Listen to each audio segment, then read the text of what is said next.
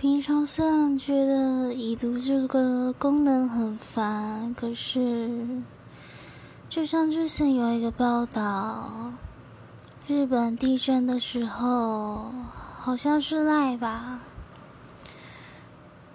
他的亲人看到赖上面出现了“已读”这两个字，便知道另外一个地方的人。他们是人还好好的，还活着。这时候已读就变得非常可贵，但有时候迟迟未读，你又会担心他是不是发生了什么事。唉，这东西有好有坏吧。